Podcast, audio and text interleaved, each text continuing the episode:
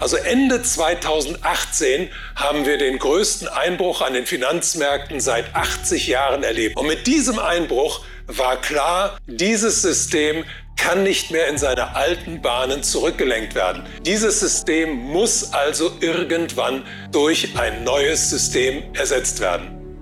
Ähm, Ernst wird heute über das Finanzsystem und über die Einführung der CBDCs sprechen die auch uns betreffen wird. Und zwar ähm, wird er darauf eingehen, wie ihr diese Einführung der CBDCs sogar noch als Chance nutzen könnt, wie ihr euch absichern könnt. Ähm, ich würde sagen, wir lasst, lasst uns keine Zeit verlieren, liebe äh, Zuschauer und Zuschauerinnen. Jetzt werde ich gleich den Ernst dazu holen. Und ich freue mich schon riesig drauf, Ernst, auf deinen Inhalt.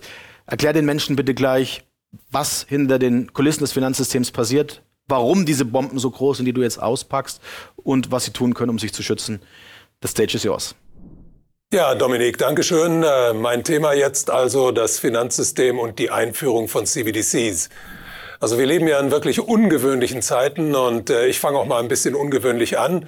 Also wenn jemand sich in einem Wald verirrt, dann ist die beste Art, den Ausweg zu finden, indem er sich daran erinnert, wie er da hingekommen ist. Das Jahr 2008, als die Weltfinanzkrise das System bis in seine Grundfesten erschüttert hat. Was haben die Zentralbanken gemacht? Die Zentralbanken haben eigentlich nur zwei Möglichkeiten, das System zu äh, stabilisieren. Die Zentralbanken können neues Geld ins System hineinpumpen und die Zentralbanken können den Leitzins senken, damit mehr Geld ins System hineingespült wird. Und genau das haben sie getan in den Jahren 2009, 2010, 2011, 12 und so weiter. Nur, es war von Anfang an klar, dass dieser eingeschlagene Weg irgendwann zu Ende sein würde. Das große Problem ist nämlich, erstens, wenn man sehr viel Geld ins, ins, System einspeist, dann entwertet man das Geld. Aber das noch größere Problem ist, wenn man die Zinsen kontinuierlich senkt, dann kommt man irgendwann bei Nullzinsen, bei einem Zinssatz von 0% an. Und dann müsste man als nächstes in den Negativbereich gehen. Und wenn man dann auf Dauer in den Negativbereich geht, dann zerstört man das Bankensystem von innen. Und das, diesen Weg wollte man natürlich nicht gehen. Und deswegen hat man so ab dem Jahr 2015 versucht, das Finanzsystem in seine alten Bahnen wieder zurückzulenken. Also in den Jahren 2015, 2016 und 2017 hat die Federal Reserve, die größte aller Zentralbanken, ganz langsam angefangen, äh, das Geldpumpen ins System etwas zurückzufahren und die Zinssätze so ganz vorsichtig und ganz leicht wieder anzuheben. Im Jahr 2018 ist die Federal Reserve dann etwas robuster vorgegangen und hat die Zinssätze in diesem Jahr um viermal 0,2 Prozent angehoben und das mit ziemlich dramatischen Folgen. Also Ende 2018 haben wir den größten Einbruch an den Finanzmärkten seit 80 Jahren erlebt.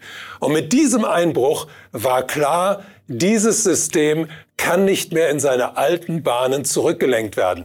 Dieses System muss also irgendwann durch ein neues System ersetzt werden. Im Januar 2019 hat das World Economic Forum das Digital Currency Governance Consortium gegründet. Das ist also ein Konsortium zur Steuerung digitaler Währungen. Aber inzwischen sind insgesamt 130 Zentralbanken der Welt, deren Länder 98 Prozent des weltweiten Wirtschaftsaufkommens repräsentieren, an der Arbeit und äh, äh entwickeln diese neuen Währungen. Äh, daran arbeitet der IWF. Koordiniert wird das Ganze im Moment auch noch zusätzlich von der Bank für internationalen Zahlungsausgleich in Basel. Äh, und interessanterweise sitzen in dieser Bank als Mitglieder auch die BRICS-Staaten drin. Und im Vorstand dieser Bank sitzen auch der brasilianische, der chinesische und der indische äh, Repräsentant der, der jeweiligen Zentralbank. Also uns wird ja immer im Moment äh, erzählt, dass die BRICS-Staaten an einem ganz anderen Projekt sitzen, dass die BRICS-Staaten sich der Dominanz des Dollars und der, der Dominanz der bevorstehenden, des bevorstehenden Wechsels vom Dollar zu einer digitalen Zentralbankwährung entziehen wollen, dass sie mit einer eigenen äh, Währung aufwarten wollen. Ich halte das alles für ein Ablenkungsprojekt. Ich glaube, dass wir damit auf eine falsche Fährte gelockt werden sollen. Und ich bin mir ziemlich sicher, dass im Moment der digital-finanzielle Komplex, also alle Regierungen der Welt weitgehend in der Hand hat. Und man muss sagen, die Macht von BlackRock ist inzwischen auch so unglaublich groß im Finanzsystem.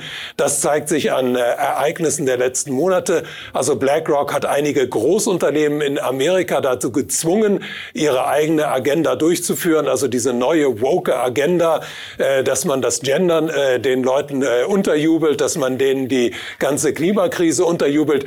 Zusätzlich zu dieser Agenda kommt natürlich noch das Phänomen, dass wir im Moment in äh, einem Umbruch stehen, der seinesgleichen in der Geschichte suchen wird, und zwar die Einführung der, äh, der, der Ein, das Einbrechen der künstlichen Intelligenz in unsere Arbeitswelt. Also wir müssen damit rechnen, dass in den nächsten Monaten und Jahren unglaublich viele Arbeitsplätze verloren gehen.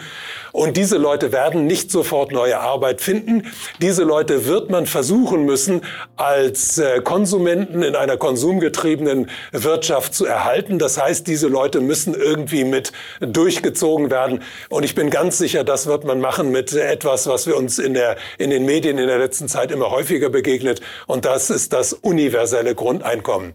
Ich bin sehr sicher, dass dieses universelle Grundeinkommen in der Form von digitalem Zentralbankgeld vergeben werden wird. Und zwar deswegen, weil digitales Zentralbankgeld ja programmierbar sein wird. Also man wird dieses Geld den äh, Empfängern ausgeben können, zum Beispiel mit der Vorgabe, wir geben dir meinetwegen 1000 oder 1500 Euro im Monat, aber du musst dieses Geld bis zum 31. des Monats ausgeben. Weil dieses Geld macht im äh, Sinne der Mächtigen nur dann einen Sinn, wenn es zur Ankurbelung der Wirtschaft sofort in die Wirtschaft hineinfließt.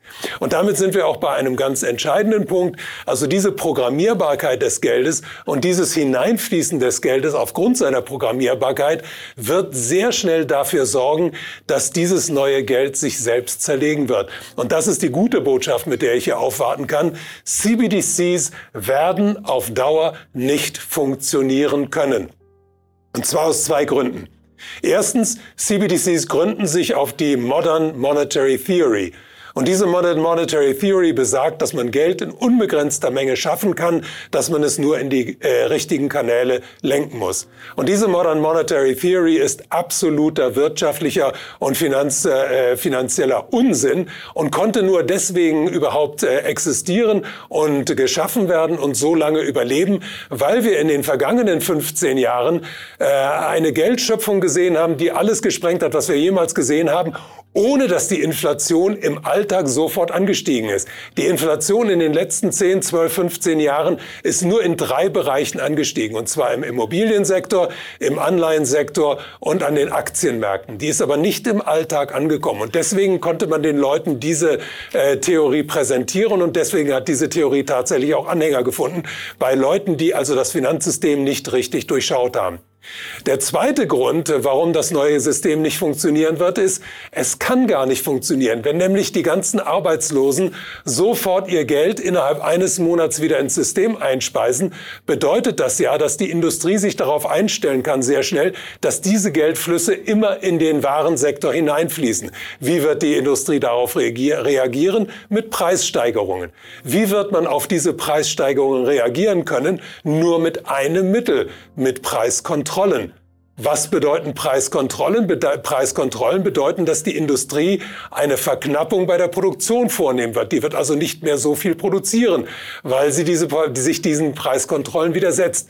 Was wird eine Reduktion der Produktion bede bedeuten? Dass die Preise weiter ansteigen. Also wir werden über die CBDC sehr schnell in eine Inflation hineingetrieben, die in eine galoppierende Inflation und schlussendlich in eine Hyperinflation übergehen wird.